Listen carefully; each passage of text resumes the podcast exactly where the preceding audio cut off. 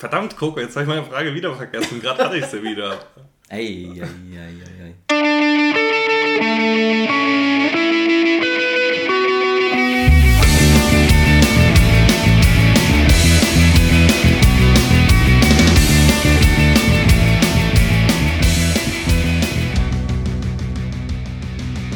Hallo, herzlich willkommen beim Not Vanilla Podcast. Schön, dass ihr wieder dabei seid.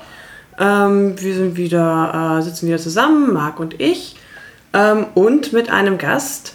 Ähm, möchtest du dich selber vorstellen? Ja, also ich bin unter dem Namen Heria bekannt und äh, seit einigen Jahren Pet Player und da ganz explizit äh, Pony Player. Ein Pferd in meinem Wohnzimmer also. So quasi, ja. Ein bisschen, ein bisschen kompakter, ein bisschen ähm, netter, sage ich jetzt mal. N netter als ein Pferd?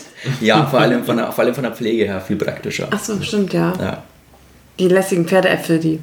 Ja, das ist unpraktisch. Ja, wenn du die hinterlassen würdest, die wären schon lästig. Äh, durchaus. Ja. Durchaus. Vielleicht kann man dich aber interessieren, dass du aufs Katzenklo gehst oder so. okay, wir kommen wieder zu komischen Sachen.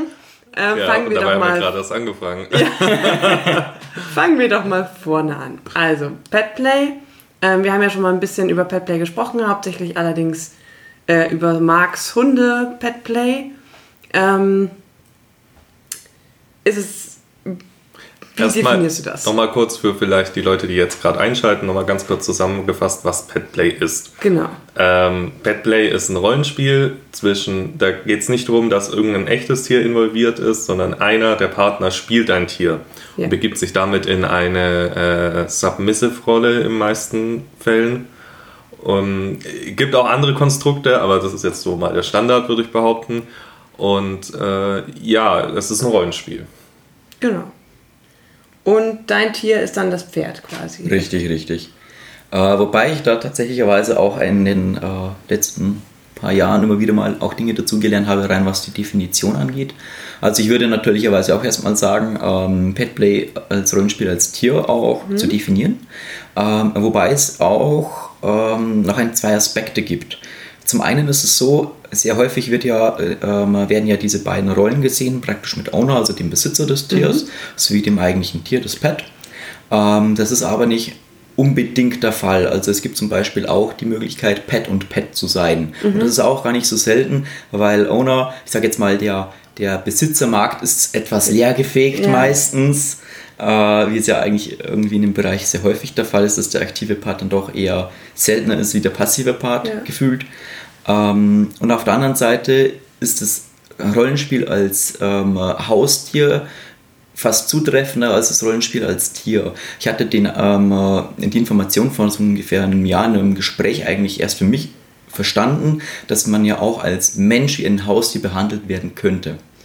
Ja. Ich würde das tendenziell zwar für mich jetzt nicht wollen, aber es ist durchaus eine Spielmöglichkeit. Ja, mhm. gerade so im, in DS-Dynamiken, also bei uns, äh, ich unterschreibe das sofort, dass ja. wir das manchmal so, äh, also wie, er nennt mich zum Beispiel auch manchmal so sein kleines Haustier und Haussklavin und so. Und das, also das ist schon süß irgendwie, aber halt, ich habe dann nichts Tierisches, sondern schon eher was Menschliches. Genau. Das ist halt so die, die, die Grauzone zwischen, in Anführungsstrichen, normalem DS und Petplay, würde ich mal behaupten.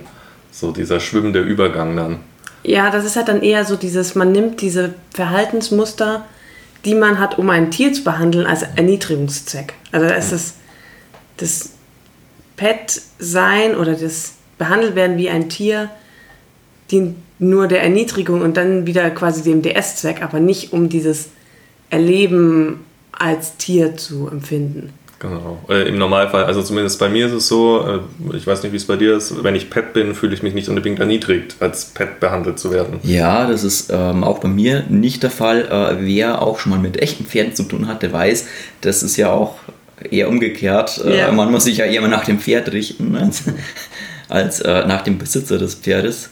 Und ähm, ja, also für mich ist es eigentlich auch der Grund, warum ich das überhaupt anfangen konnte. Wobei hier auch eine lustige Hintergrundinformation. Ich habe mich, glaube ich, ungefähr ein Jahr mit Pet und Ponyplay beschäftigt und davon sogar ein halbes Jahr aktiv, bevor ich wusste, dass da auch äh, ein Fetisch dahinter stehen kann, beziehungsweise dass es zum Teil auch zur, zur äh, BDSM-Szene auch mit dazu gezählt wird. Das war mir vorher gar nicht bewusst, was für mich immer so ein bisschen Schock war. Hattest du das mehr so in die Furry-Richtung ähm, eingestuft oder, oder wie war das für dich? Nein, also ähm, wie ich ursprünglich drauf gekommen bin, äh, sollte man vielleicht auch noch dazu sagen, das war über eine Kunstseite, DeviantArt, sagt ja wahrscheinlich mhm. dem einen oder anderen was. Ja. Mhm. Und äh, ich war zu dem Zeitpunkt einfach ein bisschen am Rumsuchen im Internet, habe mir interessante Sachen angeschaut, habe mich zu dieser Zeit auch selbst quasi so neu ausgerichtet, äh, weil ich gerade eine sehr schlechte Zeit auch hinter mir hatte. Mhm. Und bin dann zufälligerweise auf ein Bild gekommen ähm, von einem Pet Player, von einem Pony Player aus Berlin. Und das war ein sehr hübsches Bild und ich habe mir gedacht, boah, irgendwie schon cool, gefällt mir, würde ich vielleicht auch mal ausprobieren wollen. Und habe das daraufhin einfach mal gemacht, mich mit den Leuten beschäftigt und ähm, nun, nach einem halben Jahr, wo ich dann wirklich auch schon irgendwie aktiv mit dabei war, wie gesagt, ist mir das dann so irgendwann auch aufgefallen, so, oh, das ist ja auch BDSM bei manchen Leuten, das ist ja interessant.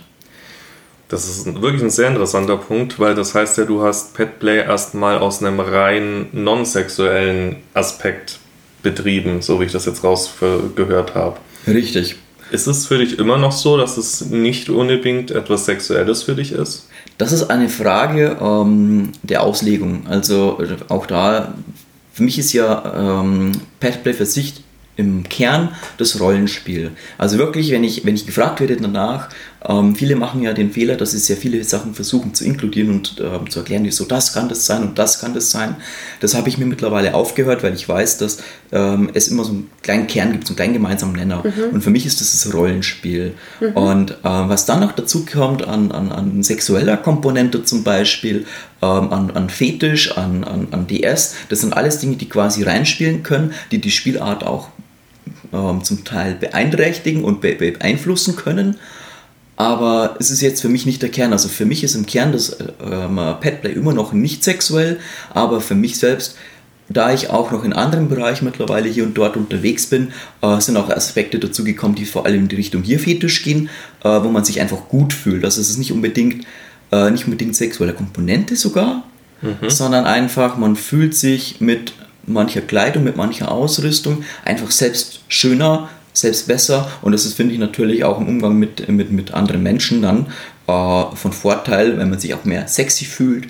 Und dadurch beeinflusst es so indirekt. Aber für mich ist das Petplay immer noch ein nicht sexueller Teil im Leben. Okay, das heißt, du lebst ähm, BDSM nochmal so ein bisschen anders aus. Also du machst das Petplay quasi als Pony und dann hast du noch mal so ein bisschen das, das eigene BDSM-Teil, oder? Genau. Also das, okay. das kann auch zusammenkommen. Also es kann auch mal sich im gleichen Bereich finden. Aber für sich ist es ist der, ist der Fetisch-Pet eben für mich eben nicht sexuell. Das Ausleben okay. ist wieder die andere Frage. Also das, okay. ist, das ist ja tatsächlich so eine Grundsatz, oder Grundsatzdiskussion ist eigentlich das falsche Wort, aber so eine Diskussion, die immer wieder aufkommt, gerade bei den ganzen Rollenspielen, nicht nur bei Petplay, sondern auch bei Ageplay ähm, es gibt immer die Leute, die es hauptsächlich sexuell betreiben und es gibt auch Leute, die es das sogar strikt ablehnen, das Ganze mit Sex in Verbindung zu bringen. Ähm, von dem her ist es ganz interessant. Ich bin ja eher die Fraktion, für mich hat es immer einen sexuellen Aspekt und es ging auch von vornherein aus einem sexuellen äh, Beweggrund, äh, habe ich damit angefangen. Ähm, von dem her ist es gut, dass wir dich da haben dann heute, um die andere Perspektive mal zu sehen. Mhm. Ähm, du sagst schon, du fühlst dich in der ähm, Montur schön dann. Ich finde ja, die Montur ist beim Petplay etwas sehr Wichtiges. Also für mich ist es sehr wichtig, um in die Rolle reinzukommen. Ähm, du hast dann ja auch wahrscheinlich deine, deine Kleidungsstücke. Magst du darüber mal was erzählen? Ja, also grundsätzlich ist zu sagen, ja, die Montur ist zum Teil für Leute wichtig.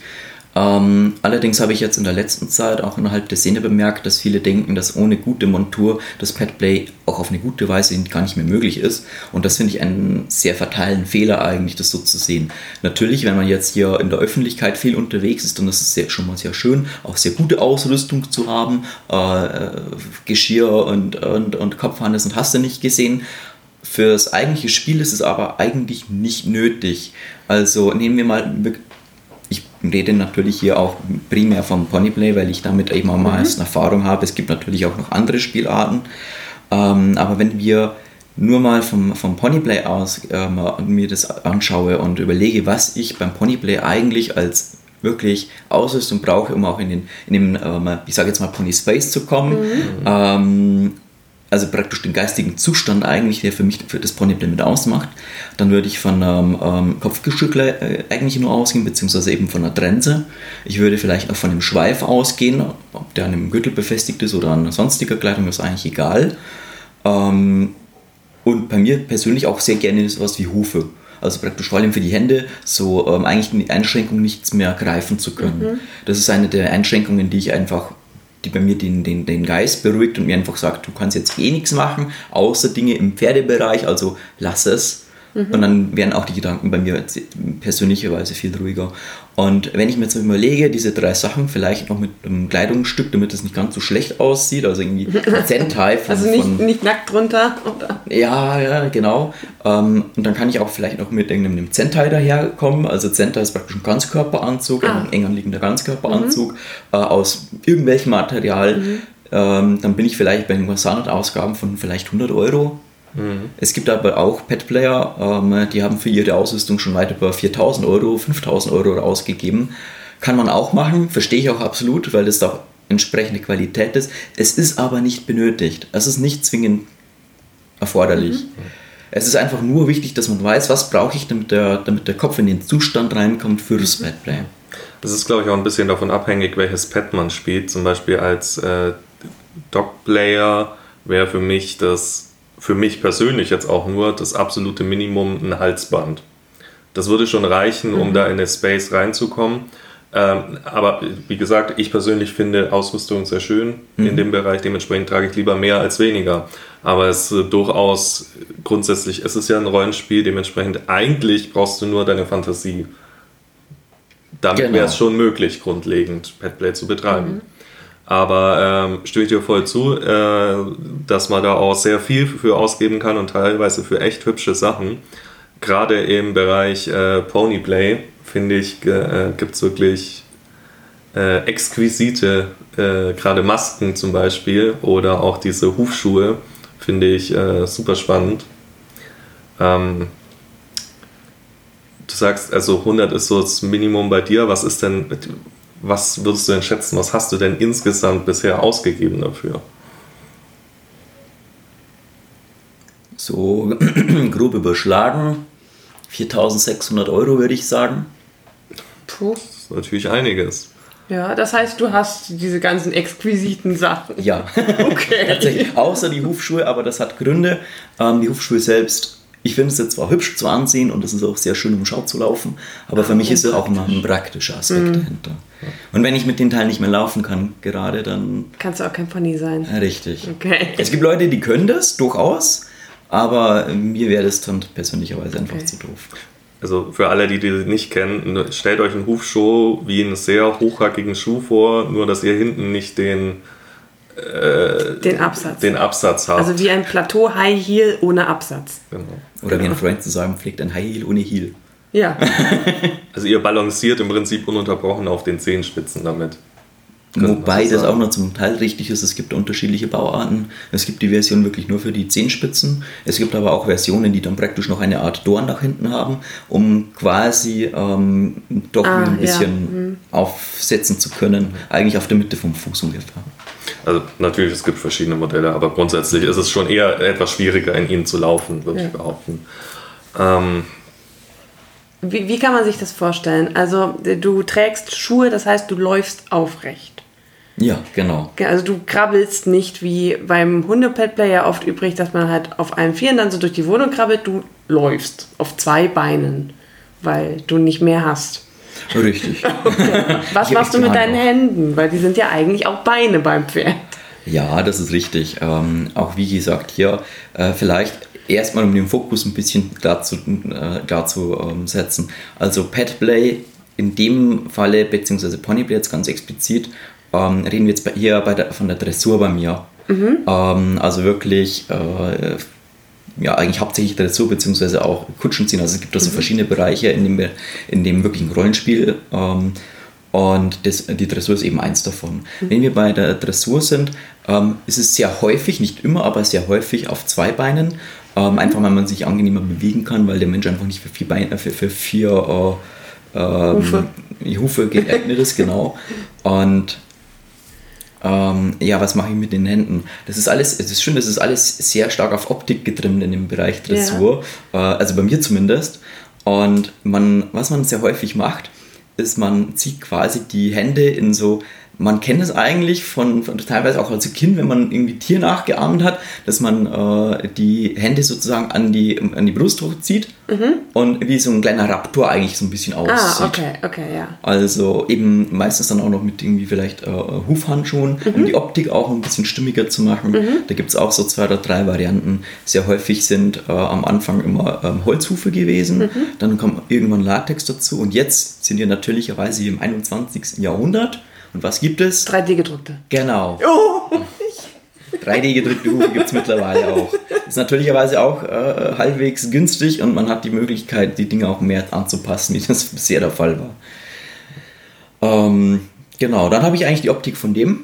Äh, und dann bei, bei, der eigentlichen Dressur ist dann natürlich noch die Sache, ähm, was mache ich denn mit den normalen Füßen? Also sehr viele Leute, die ich kenne, ähm, haben dann auch spezifischere Schuhe, also sehr sportliche Schuhe auch dafür, mhm. weil es auch, anstrengend sein kann. Manchmal noch mit so, sogenannten Hufbehang, also quasi Fell drüber, mhm. damit es mehr optisch gut aussieht. Mhm. Ähm, dann gibt es natürlich noch die Fraktion mit den, mit den Hufschuhen, mit den wirklich hohen Hufschuhen, den mhm. unbequemen. Mhm. Und es gibt auch noch bequemere Hufschuhe. Da gibt es aber bisher noch nichts, ich sage jetzt mal blöd gesagt, von der Stange.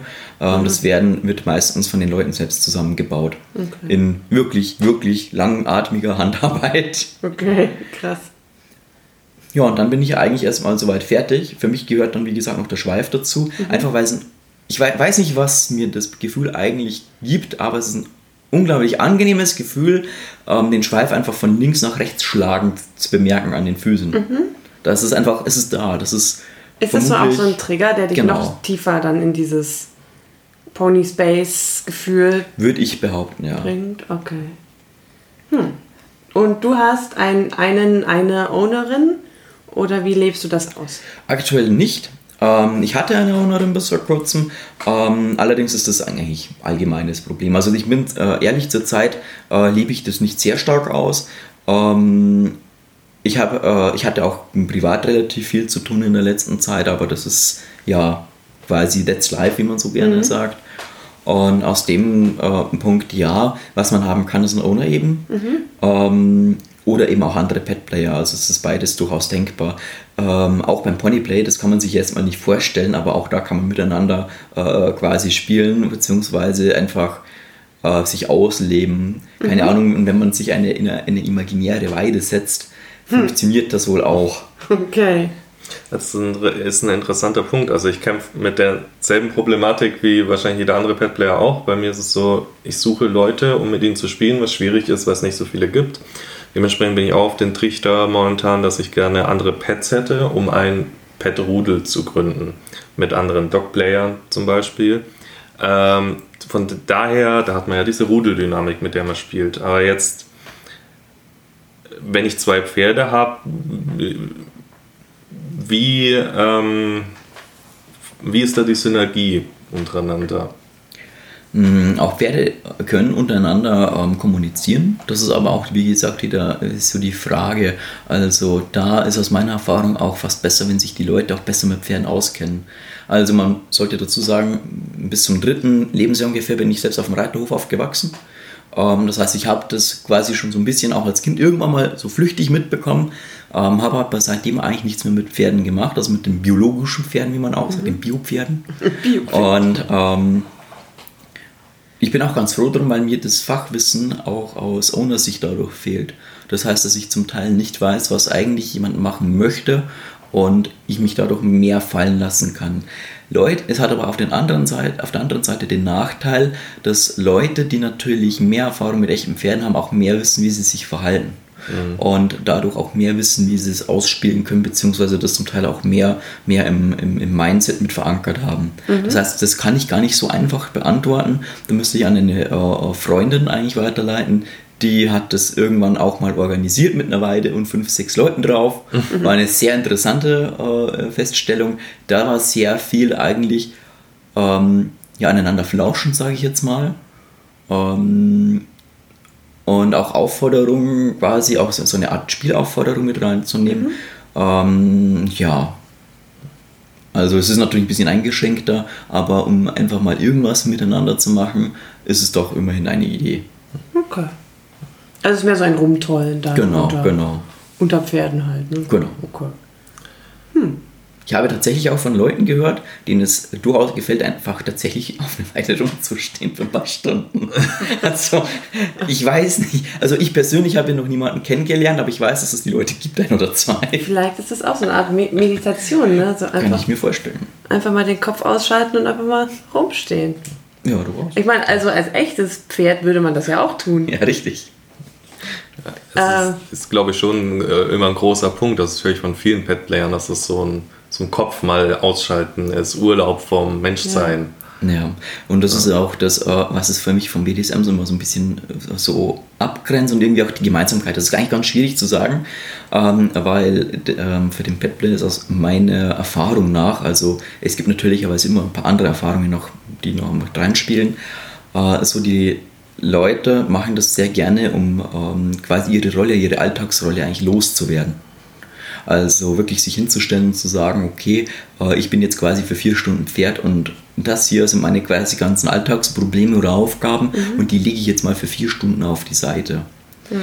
Und da es wirklich sehr, sehr begrenzt ist, ist es auch keine Art der Verdrängung, sondern wirklich einfach nur mal so eine, eigentlich eine Meditation fast schon. Mhm. Im ähm, Prinzip laufen wir die ganze Zeit. So ein bisschen, ja. Also tatsächlicherweise, wenn mich jemand fragt, der damit gar nichts anfangen kann, würde ich das tatsächlich auch so ein bisschen mit LARP vergleichen oder, oder eigentlich mit zum Teil sogar Cosplay. Ähm, also eigentlich alles, was irgendwie mit Verkleidung zu tun hat und mit dem in eine andere Rolle schlüpfen. Mhm. Hm. Wo du es vorhin von echten Pferden, also von Bio-Pferden hattest, ähm, haben wir, glaube ich, auch schon über das Hunde-Petplay darüber gesprochen, dieser Vorwurf mit steht ihr auf Tiere? Also stehst du auf Sex mit echten Pferden? Nein. Und ähm, der Punkt ist eigentlich der, es ist eigentlich so wie ein, äh, es ist, der Vorwurf alleine ist eigentlich schon sehr abstrakt eigentlich. Also es ist für mich immer so ein Vorwurf, äh, der danach eigentlich klingt, äh, ja, du wirst mit Ziegelsteinen um dich, weil du zu viel Tetris gespielt hast. Das ist einfach ein Zusammenhang, der nicht existiert. Es ist nicht grundsätzlich so, dass ich sagen würde, es gibt keine Pet-Player, die auch auf Tiere stehen. Das ist wohl durchaus auch der Fall, aber es ist wie in eigentlich allen Szenen. Ähm, ich denke nicht, dass die Normalverteilung hier höher ist wie in der Restbevölkerung. Mhm. Und das ist eigentlich ein wichtiger Aspekt. Und man sollte sich auch klar sein, wenn der, wenn der Vorwurf einem Petplayer entgegengebracht wird, ähm, ist es zum Teil auch sehr hart beleidigend. Also sehr unangenehm für die Leute, weil mhm. äh, es ist, wie, wie, gesagt, letztendlich ein Rollenspiel und äh, so einfach nicht nachvollziehbar. Genau, äh, zu dem Thema Zoophilie ist, ist auch zu sagen, ähm, also stimme ich dazu, ist der Zusammenhang, den gibt es eigentlich nicht wirklich. Äh, auch wenn man es nicht ausschließen kann, dass es Leute gibt, die da Neigungen in die Richtung haben. Allerdings muss man vielleicht auch immer ein bisschen unterscheiden. Ich erwähne gerne die Privacy-Runden, die wir spielen, äh, unter anderem auch mit Vanilla-Leuten, in denen diese Frage auch immer gerne gestellt wird. Äh, und bei der immer wieder rauskommt, dass es Leute gibt, die da zumindest eine Fantasie in die Richtung haben. Nicht unbedingt eine, die krasse Neigung, aber zumindest eine Fantasie. Und ähm, es ist meiner Meinung nach so, dass es in der Normalbevölkerung auch unter den Vanillas so Extremfantasien durchaus gibt. Allerdings heißt es nicht nur, weil ich die Fantasie habe, muss ich sie auch umsetzen. Ich ja. meine. Ich glaube, da ist der große Unterschied. Das ja. ist das nächste, ja. Weil es ist vollkommen in Ordnung, die Gedanken sind frei. Ähm, Leute, die von Rapeplay träumen, gehen auch nicht auf die Straße und sagen, jetzt vergewaltigt mich bitte. Ja, sondern eben. es ist eine Fantasie und so sollte es auch behandelt werden. Es ist was anderes, wenn dahinter ein Leidensdruck steht und derjenige ohne das nicht kann. Ja. Dann reden wir von anderen Dingen. Äh, nur mal dazu noch. Das ist der nächste Punkt, wobei ich natürlicherweise jetzt von meiner Seite aus ähm, äh, auch eine kleine Entschuldigung, fast was das Thema angeht. Äh, bei, zu, bei, bei dem Themengebiet Zoophilie gehe ich auch generell bei der Frage davon aus, dass man von den Leuten spricht, die das nicht nur als Fantasie haben, sondern auch wirklich planen, auf irgendwelche Arten umzusetzen. Ja. Und äh, das ist natürlicherweise schon nochmal wichtig zu sagen, weil äh, für sich sehe ich da, wie du es eigentlich auch schon sagst, äh, mal hinter den Fantasien selbst immer kein Problem, solange die Leute ähm, das nicht letztendlich in die Tat umsetzen, kein Leidensdruck dahinter steht. Genau. Also wir werden auf diese ganze Thematik auch mal noch in der Folge eingehen. Wir haben da schon was geplant. Das dauert nur ähm, noch ein bisschen. Ja. Wie kam es denn dazu, äh, dass du gesagt hast, du willst Pferd sein und nicht, du willst Hund sein, du willst Katze sein, du willst dein Lieblingstier, der keine Ahnung, asiatische Meerschweinchen, Hamster sein. Wieso Pferd? Also es gibt natürlich sehr viele Spielarten und für mich war das Pferd etwas, was ähm, also zum einen ähm, mag ich Lebewesen, die auch von, von, von Menschen, die damit umgehen, auch auf Augenhöhe generell betrachtet werden. Mhm. Also auch die, die für mich die Gefahr der Erniedrigung eigentlich nicht dahinter steht. Mhm. Ähm, und auf der anderen Seite ist es auch etwas sehr Hübsches, also sehr Anmutiges. Also es ist für mich tatsächlich sehr, äh, sehr der Anmut ähm, und der Stolz eigentlich von dem Pferd gewesen, der mich dazu gebracht hat, dass ich mir sage, boah, das gefällt mir, würde ich auch mal ausprobieren, weil es ist etwas sehr Stolzes an so einem, so einem Pferd. Das ist für mich kein, äh, kein normales Haustier quasi. Es ist für mich eigentlich wirklich etwas Anmutiges, etwas Schönes. Mhm. Und nun, ich bin natürlicherweise auch hier äh, sehr auf die Aussehensschiene. Also wirklich auch ähm, für mich, ich, ich mache das Pet Player, wie gesagt, als Rollenspiel. Für mich ist es etwas äh, relativ Unpersönliches, interessanterweise. Ähm, persönlicher finde ich da noch zwei andere ähm, Szenen, die zum Teil so ein bisschen mit reinspielen. Ähm, die bekannteste davon ist, ist die sogenannte Therianthropie-Szene. Das sind Leute, die quasi davon ausgehen, dass sie eine, eine Seele, eine nichtmenschliche Seele haben und für die ist zum Teil, wenn die Petplay machen, das ist auch wieder nur so eine kleinere Schnittmenge, ähm, für die ist es dann quasi Petplay, die, eigenen, äh, die eigene Seele auch auszuleben. Also die, das heißt, die sind der Meinung, ihre Seele ist ein Pferd Genau. Deswegen fühlen sie sich dem Pferd so zu, zugewandt. Oder? Genau, genau. Okay. Und für die ist es dann durchaus die Möglichkeit, ähm, ähm, das auch auszuleben. Mhm. Das ist dann zum Teil aber bei denen nochmal weniger oder auch teilweise mehr sexuell, je nachdem, wie es eben auch Jetzt ausgelebt wird. muss ich ganz, wird. ganz blöd fragen. Ja. Ist das, weil ich das noch nie gehört habe, ist das irgendwie eine psychische Störung oder so? Ähm, da gehen die Meinungen auseinander. Für sich nein. Okay. Ähm, aber das ist auch die Sache, wann ist eine psychische Störung eine psychische Störung und auch da streiten sich ja die Leute ja, bis okay. heute Wenn drüber. sie nicht drunter leiden, ne? Genau, ja. letztendlich heißt es kein Leidensdruck, keine psychische Störung in ja. dem Fall. Okay. Ähm, und auch auf der anderen Seite könnte man das auch als, äh, wenn ich das als psychische Störung bezeichne, dann könnte ich quasi auch jede Religion auf dieser Welt bis zu einem bestimmten Punkt als hm. psychische Störung bezeichnen. Mhm da gibt es vielleicht Tendenzen und ich kann es zum Teil auch nachvollziehen, aber für sich würde ich da sagen, okay. nein. Aber für dich war es mehr so der optische Reiz genau. und so dieses, ich sag jetzt mal, die Charaktereigenschaften, die man einem Pferd so zuspricht. Genau. Was ich jetzt noch, ähm, also ich habe ganz kurz mich mal eingelesen in das, was du gerade erwähnt hast, ähm, auch wenn ich den Namen vergessen hatte, aber gerade wo du es erklärt hast, ist es mir wieder gekommen. Man muss ja vielleicht noch dazu sagen, weil viele Leute jetzt denken, äh, das könnte Furry sein, das ist aber nochmal was getrenntes. Genau, das ist dann nämlich das zweite, was ich auch erwähnt habe. Ich habe nur eins bisher erwähnt. Ja. Das zweite, ähm, was ja, was auch ein Teil sein kann, sind dann auch für Furries. Auch für die Furries ist es mehr ein ähm, Bildaspekt, aber das ist auch die Frage, was definiere ich denn unter einem Furry? Ähm, um da einen sehr bekannten, ähm, ja, wie nennt man das wie Moderator eigentlich nicht wirklich. Also der steht auch selbst sehr häufig auf der Bühne, nennt sich Uncle Kage, ist bei den Furries eigentlich sehr bekannter Mensch. Und das, was er sagt, so in, seiner, in, in seinem Core, also wirklich in seinem Kern, äh, ist Furry eigentlich auch eine Kunstart. Mhm. Und ähm, so würde ich es auch belassen. Und es gibt natürlicherweise auch hier wieder zwischen Petplay und auch Furries ähm, eben wegen der Kunst zum Teil auch Überschneidungen, mhm. weil anthropomorphe Darstellungen sich zum ja. Teil vor allem auch für, für Ponyplayer auch relativ gut eignen, ja, um die ja, Leute klar. darzustellen. Und ähm, für die ist es auch mehr der Kunstaspekt. Aber auch Furry ist für sich getrennt vom, vom Rest. Genau. Das Im Normalfall war meine Erfahrung bisher auch, dass Furries nicht gerne mit sexuellen Praktiken wie Petplay in Verbindung gebracht werden tatsächlich, weil sie viel Wert auf diesen Kunstaspekt legen. Richtig. Ja. Und das ist auch darum, oder darum sage ich auch, dass es in erster Linie Kunstaspekt, der Kunstaspekt ist. Ja. Ähm, ich meine, wenn ich mir ähm, ein paar Sätze dazu zu sagen, ähm, Hintergrund ist, ich kenne auch einige Leute aus dem Furry-Bereich, habe auch mit den Leuten schon viel zu tun gehabt.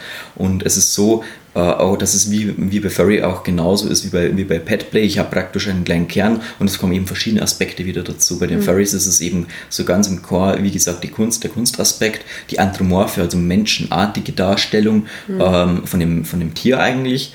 Und entsprechend, wie es eigentlich immer ist, gibt es dann natürlicherweise auch Leute, die ähm, ähm, das für den Petplay-Bereich nutzen, weil es ihnen eben auch noch zusätzlich gefällt. Und entsprechend vermischt sich auch das hier und dort. Aber für sich natürlich ist es getrennt voneinander zu sehen. Ähm, ein Furry kann auch jemand sein, der einfach nur Cartoons aus den 80er Jahren die äh, Kunst dazu sammelt. Also sehr breit definierbar. Mhm. Also im Prinzip kann man sagen, es, ist, äh, es sind Schnittmengen durchaus da, aber auch hier wieder kann man keinen sagen, jeder Pet-Player ist Furry oder jeder Furry ist Pet-Player. Hm. Genau. Okay.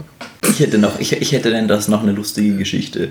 Vorteil um, ähm, bei dem Petplay, und das ist auch für mich immer so ein bisschen der Aspekt, der das auch so ein bisschen verdeutlicht, dass es auch aus, aus, aus der sexuellen Ecke rausgeschoben werden kann, wenn man möchte, je nachdem ähm, dass man damit relativ öffentlich unterwegs sein kann, also rein von einem Ausleben her. Ähm, ob jetzt auf Umzügen, ob jetzt auf irgendeinem CSD, ob jetzt irgendwo, ist es eigentlich komplett egal.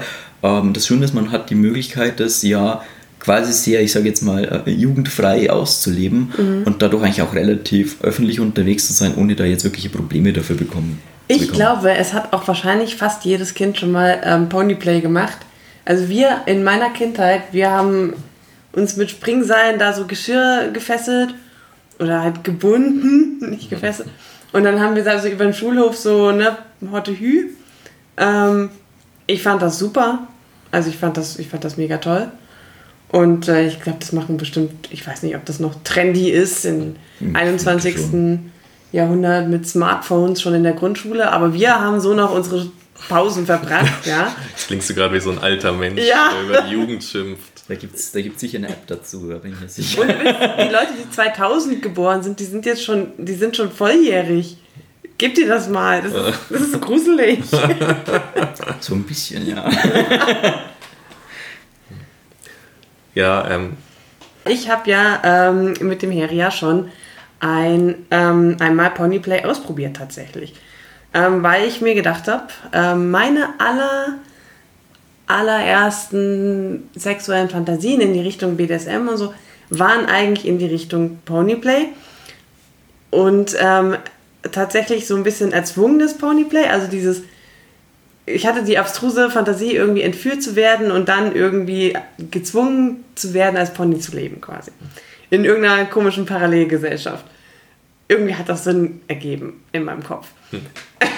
Das die ist keine so, Gedanken sind frei. Das ist ein Punkt und auch auf der anderen Seite gibt es da tatsächlicherweise auch die ein oder anderen, äh, ja, Fanfictions würde ich es nicht nennen, aber ich weiß, dass es existiert auf jeden Fall als Fantasie und gar nicht so selten ist. Oh. Ich dachte auf jeden Fall, es ist mega komisch und creepy und ähm, erst daraus haben sich dann so ein bisschen, so alle anderen Fantasien sind dann so nach und nach dazugekommen oder sexualisierter geworden. Und ähm, auf jeden Fall, wir beide haben ja äh, auf der Cabin mal, ähm, da hatte ich mir das, die Ausrüstung von deiner Freundin ausgeliehen, um äh, da mal so ein bisschen reinzuschnuppern und da mal Erfahrungen zu sammeln als, als Pony. Und es war erstaunlich cool, also es war anders, als ich erwartet habe, aber man ist super schnell reingekommen. Ich weiß nicht, ob das war bis jetzt das einzige Mal, dass ich das gemacht habe. Und ich war erstaunt, wie schnell man doch dann in so einem Pony Space war. Also ich glaube nicht, dass ich so super, super krass tief drin war. Aber ähm, man spürt es dann schon relativ schnell und ja, ich fand es total interessant, wie feinfühlig man wird. Weil du hast mir da ja auch so ein paar so Kommandos beigebracht mit den Zügeln und dann hatte man diese Trense im Mund und im Prinzip versucht man ja auch sich jetzt nicht an Worten zu orientieren, was man am Anfang halt noch macht, sondern sich eher so auf diese wie sagt man, nicht Gesten, aber halt noch an diese Kommandos im, quasi. Genau, die man dann so im Mund fühlt oder so, ähm, zu richten. Das ist eigentlich, also fand ich ziemlich cool. Es ist sehr spannend, weil auch hier ähm, immer die Sache ist, dass die Leute sehr unterschiedlich ähm, wahrnehmen. Ähm, vielleicht auch eine, eine der ersten Erfahrungen von mir. Ähm, ich habe, wie ich begonnen habe mit dem ganzen Thema, ähm, mich irgendwann, also das war, das war auch eine, eine oh, das war eine Erfahrung, wo ich mir jetzt im Nachhinein denke, da hätte so viel sein können, theoretisch. Und ich war so, ja, fuck it, ich probiere das jetzt einfach. Ähm, und zwar war ich bei dem äh, Bereich noch relativ neu. Dann habe ich gesagt, boah, ich möchte das unbedingt probieren und testen. Aber wie man es eben vorhin schon hatte, ONA sind sehr selten. Entsprechend hatte ich keine wirklichen Möglichkeiten dafür. Und damals war ich noch äh, sehr ab vom Schuss, äh, in der Nähe von Passau quasi. Und äh, ja, das ist wirklich sehr es ist, es ist, Ja, es ist, heißt immer, die ähm, Aufklärung endet mit der Bahn in Passau. Mhm. Und das muss ich zum Teil auch zustimmen, auch wenn die Stadt selbst sehr schön ist eigentlich. Auf jeden Fall, ähm, ich hatte dann, war dann zu diesem Zeitpunkt noch äh, selbst in Chats drin, die sich zu diesem Thema praktisch auch austauschen. Und da gab es damals auch ähm, eine Veranstaltung, ähm, etwas weiter im Norden. Und ein Problem an der, an der Veranstaltung, man konnte auf die Veranstaltung nur, äh, wenn man praktisch empfohlen wurde, mhm. um eben auch Idioten eigentlich draußen zu halten. Mhm. Nun, mich hat das damals sehr genervt.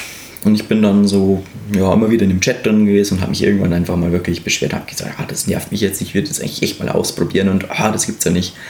Und dann wurde ich angeschrieben mit den Worten, ja du, wenn du das Geld hast, kommen sie vorbei. Ja, nee, ohne Einladung geht das ja nicht. Ja doch, das geht ganz gut, weil ich bin der Veranstalter. Ah. Oh, oh, okay. Und äh, zu dem Zeitpunkt war ich noch in der Ausbildung, das war schon einige Jahre her und hatte entsprechend eigentlich gar kein Geld. Ne? Und es war eben so dieses, ja okay, wir einmal Zug quer durch Deutschland, einmal äh, Veranstaltung zahlen, die fast eine Woche geht. Mhm. Ähm, so weit aufs Land, dass mich wahrscheinlich niemand mehr erreichen würde, dass ich ein weg wäre. Oh. Niemand weiß eigentlich, wo ich dann wäre ach fuck it, ich, das mache ich jetzt, weil sonst mache ich es nie wieder. Und äh, das ist dann so, wenn man ähm, auf einer Veranstaltung ankommt, es waren damals 25 Leute und niemanden da kennt und sich denkt so, okay, hallo, ich bin hier und jetzt. Ja, dann habe ich das aber dort ausprobiert und ähm, ich hatte tatsächlich ursprünglich die Hoffnung, dass ich mir das als Hobby nicht anfange, weil ich wusste, dass sehr viele Leute sehr viel Geld auch ausgeben können mhm. in dem Bereich und was und nee, nee. Also ich hoffe jetzt einfach, dass mir das nicht gefällt und ich fahre hin und dann, dann, dann bemerke ich, oh, das ist ja eigentlich voll blöd und dann gehe ich wieder und äh, ja, man merkt, es hat super funktioniert. Es ähm, war für mich eines der, eines der schönsten Gefühle, was ich da zu dem Zeitpunkt hatte, über mhm. Jahre hinweg äh, so ein wirkliches Hochgefühl eben abschalten zu können. Und das bestand letztendlich aus dem, was ich vorhin gesagt habe. Ich hatte, ich hatte einen Schweif, ich hatte eine Trense, ich hatte Hufhandschuhe und damit wurde ich quasi einmal übers Feld gescheucht für zwei Stunden. Mhm. Und ähm, ich hatte nicht erwartet, was eigentlich möglich ist, in zwei Stunden einem Menschen eigentlich an Pferdekommandos beizubringen, ohne mit der Person wirklich zu reden. Also das war noch das viel Interessantere, auch generell die Anwendbarkeit. Ja. Ich hatte das zwei, drei Jahre später dann nochmal mit einer Freundin, mit der ich auf einer Veranstaltung war, ähm, die sich mit Pferdepsychologie beschäftigt hat und die meinte dann irgendwann in der Veranstaltung, sie muss jetzt mal testen, ob das bei Menschen auch funktioniert. und wenn ich da schon einen Petplayer habe mit Ponyplayer im Hintergrund, dann muss ich das, es hat super funktioniert innerhalb von Petspace. Also besser, glaube ich, wie bei den Pferden. Also es war schon sehr interessant. Und für mich war das damals so, ich habe ähm, hab das auch mit verbundenen Augen gemacht, um mich praktisch noch mal mehr fallen zu lassen. Mhm. Und das war sehr spannend. Man steht praktisch erstmal vorher, eigentlich bevor man angeschickt wird, mitten auf der Wiese, blöd gesagt, und denkt sich so, hm, jetzt stehe ich hier so und man ist nervös und denkt sich so, oh, und jetzt, muss ich darauf aufpassen und dann muss ich das machen und überhaupt und ah und mm. Und dann habe ich irgendwie eine Liste von gefühlten tausend Sachen gehabt, auf die ich achten wollte.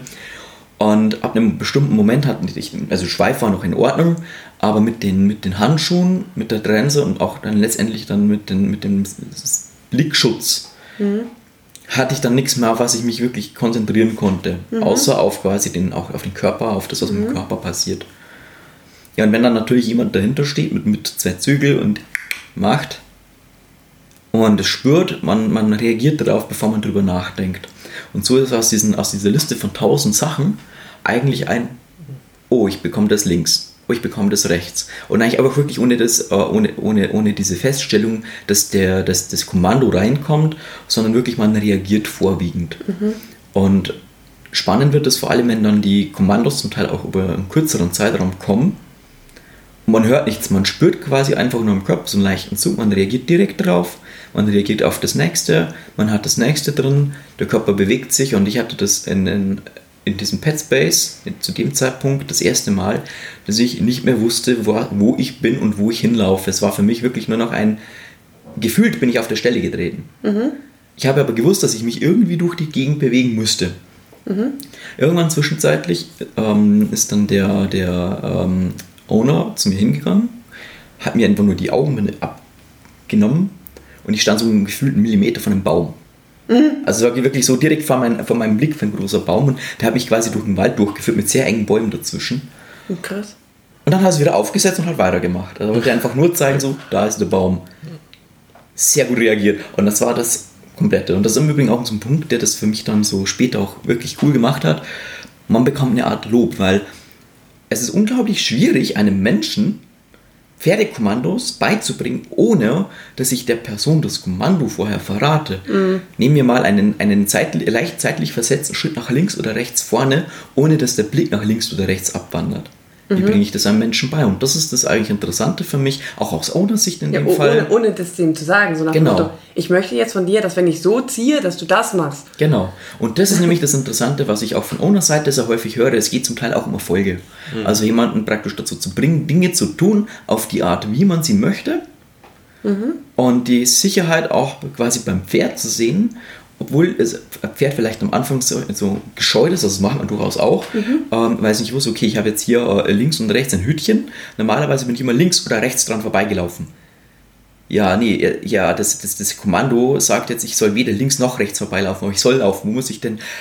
Ach, durch die Hütchen, durch! Ja, dann probiere ich das mal oh, okay, also gute Reaktion scheint in Ordnung zu sein. Und das ist dann quasi beim zweiten Mal gleich viel besser. Mhm. Und das finde ich sehr spannend, wenn man einfach eine Interaktion hat, ohne zu reden, wenn man einfach dieses, dieses okay, ich probiere jetzt aus, wie reagiert denn die Person. Es gibt Leute, vor allem bei den Trensen, die reagieren auf einen leichten Fingerziehen. Und dann es gibt Leute, da bräuchtest du eigentlich noch irgendwie ein Lenkrad dahinter. Also, also du, gehst, du gehst jetzt nach rechts oder nach links oder irgendwie geradeaus und ja, das ist ja um, aber auch ähm. bei, bei, bei den Bio-Pferden ja. ist ja auch so. Also wenn du da so ein dickes Kaltblut hast, da brauchst du halt ein bisschen mehr Wumms dahinter. Ein bekanntes, ich, ich, ich sage jetzt nicht Kaltblut, aber vom, vom, von dem Verhalten würde ich jetzt einfach mal Kaltblut sagen, äh, der hat sehr gerne Kutsche gezogen. Mhm. Und äh, wir sind eines Tages durch den Wald durch und hatte irgendwann den, den, den Befehl bekommen, einfach weiterzugehen. Er hat es ja sehr wörtlich genommen quasi, also eben ohne Worte in dem Sinne. Und das ist darauf hin. Das Problem ist, während dem äh, äh, auf die Brücke zu gurken, hat der ähm, Owner bemerkt, oh, da ist ein Baum dazwischen und die Brücke ist eigentlich zu klein. Hm. Das Problem ist, die Person war zu diesem Zeitpunkt schon so in dem Pet Space drin, dass der das egal war. Der ging quasi über den Baum drüber hat einfach die Kutsche mitgezogen. Kurz vorher ist der Owner von der Kutsche runtergesprungen, weil, er, weil da ständig die Kutsche damit kaputt gegangen wäre. Oh. das, es, war eine sehr, es war eine sehr lustige Situation, weil der, das war eben sehr überraschend, weil der Mensch ist auch unglaublich stark. Also wenn man den sieht, glaubt man das nicht. Und der läuft dann einfach so durch und links und rechts fliegen die Äste weg quasi. Und man ist wirklich so mitten auf dem Feld und denkt sich, okay. Jeder Mensch wäre stehen geblieben, aber du hast den Befehl bekommen, du gehst jetzt durch, egal was da steht. Sehr cool. Okay. Magst du mal kurz erklären, wie diese Kutschen aussehen? Weil es sind ja keine großen Kutschen. Äh, ja, also tatsächlich kommt es darauf an. Ähm, es gibt die Kutschen in groß, ähm, der, der auch unter anderem sehr bekannt ist, die, die Masken herzustellen, also auch die teure Variation davon. Ja. Ähm, äh, Fury nennt sich da, also Fury Fantasy. Mhm. Ähm, der hat diese lustige äh, der hat eine sehr große Kutsche tatsächlich. Mit vier ähm, für die mit, vier Leuten da? Für, genau. Ja, ich glaube, die habe ich schon mal gesehen. Dann gibt es aber auch auf der anderen Seite noch speziell gebaute Kutschen eben aus dem BDSM-Bereich. Ähm, die sind aber eigentlich tatsächlich übertrieben. Das sind diese Sulkis, oder? Nein, die Kutschen. Also, also äh, nein, also wirklich Kutschen. Also Achso, mit vier Rädern. Genau. Okay.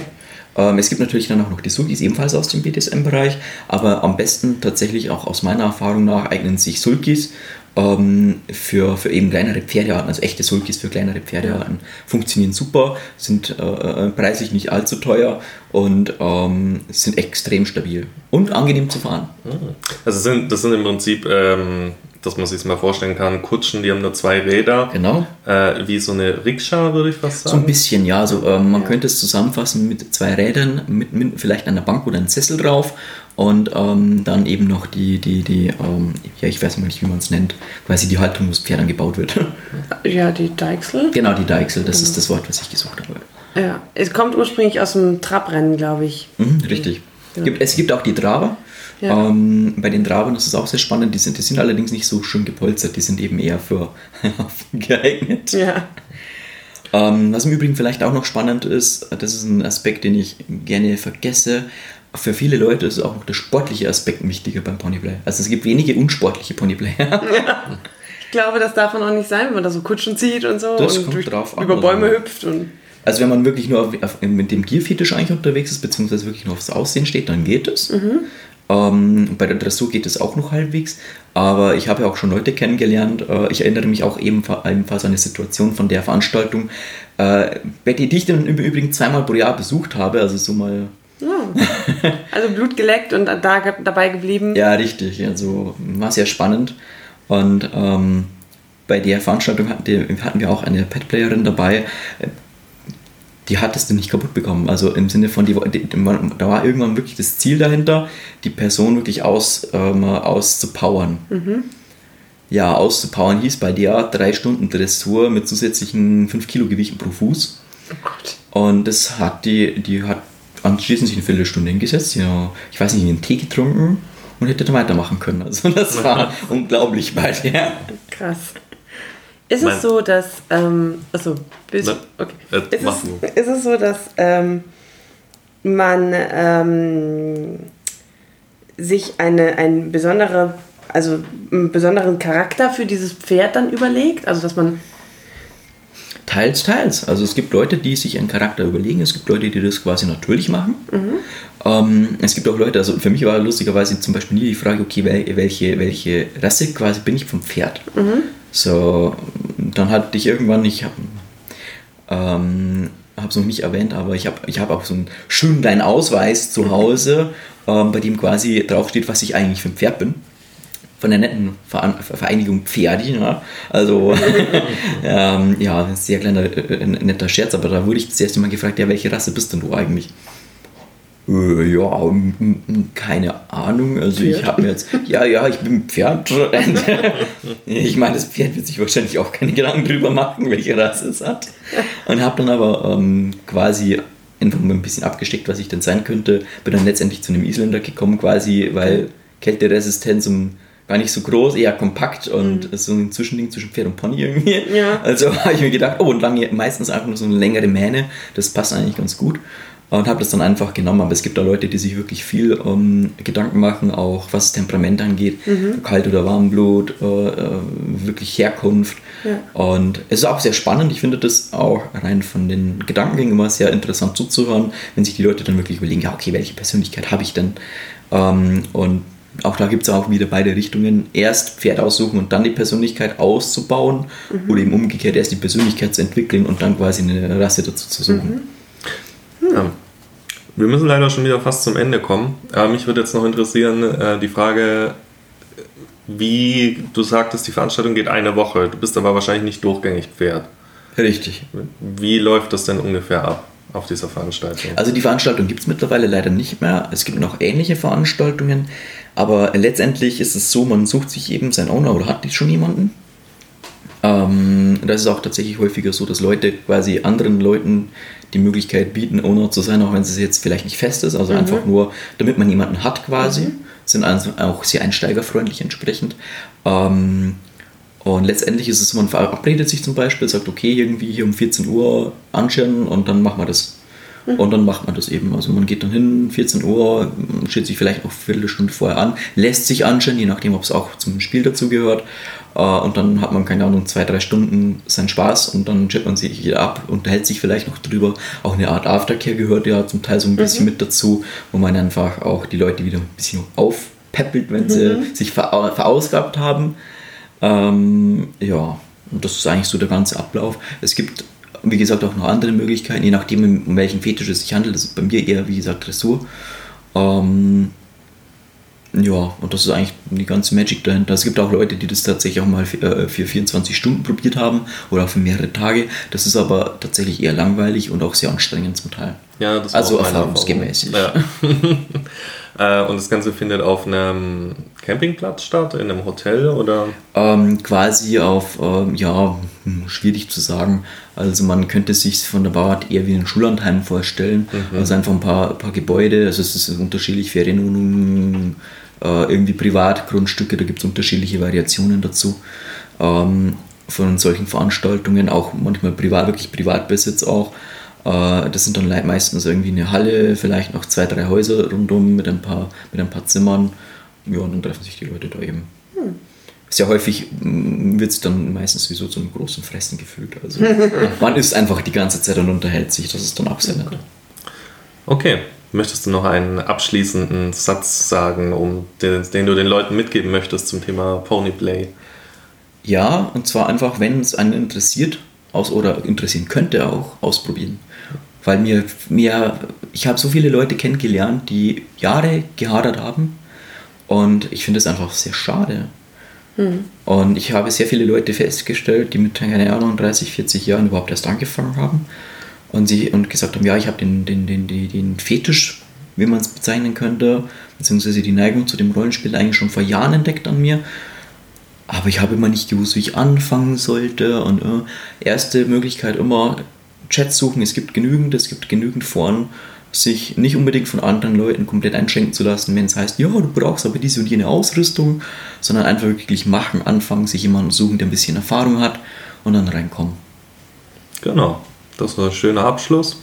Mhm. Dann ähm, wie immer, wir verlinken unsere Social Media unten in der Beschreibung. Ihr könnt uns auch Fragen an dich bestimmt äh, nochmal schicken. Wenn ihr mir die weiterleitet, immer gerne. Die leite ich dir dann weiter und dann, ähm, ja, ähm, nicht vergessen, abonnieren, kommentieren, liken, weiterempfehlen, Freunde dazu zwingen, das anzuhören. Jede einzelne Folge, am besten doppelt und dreifach.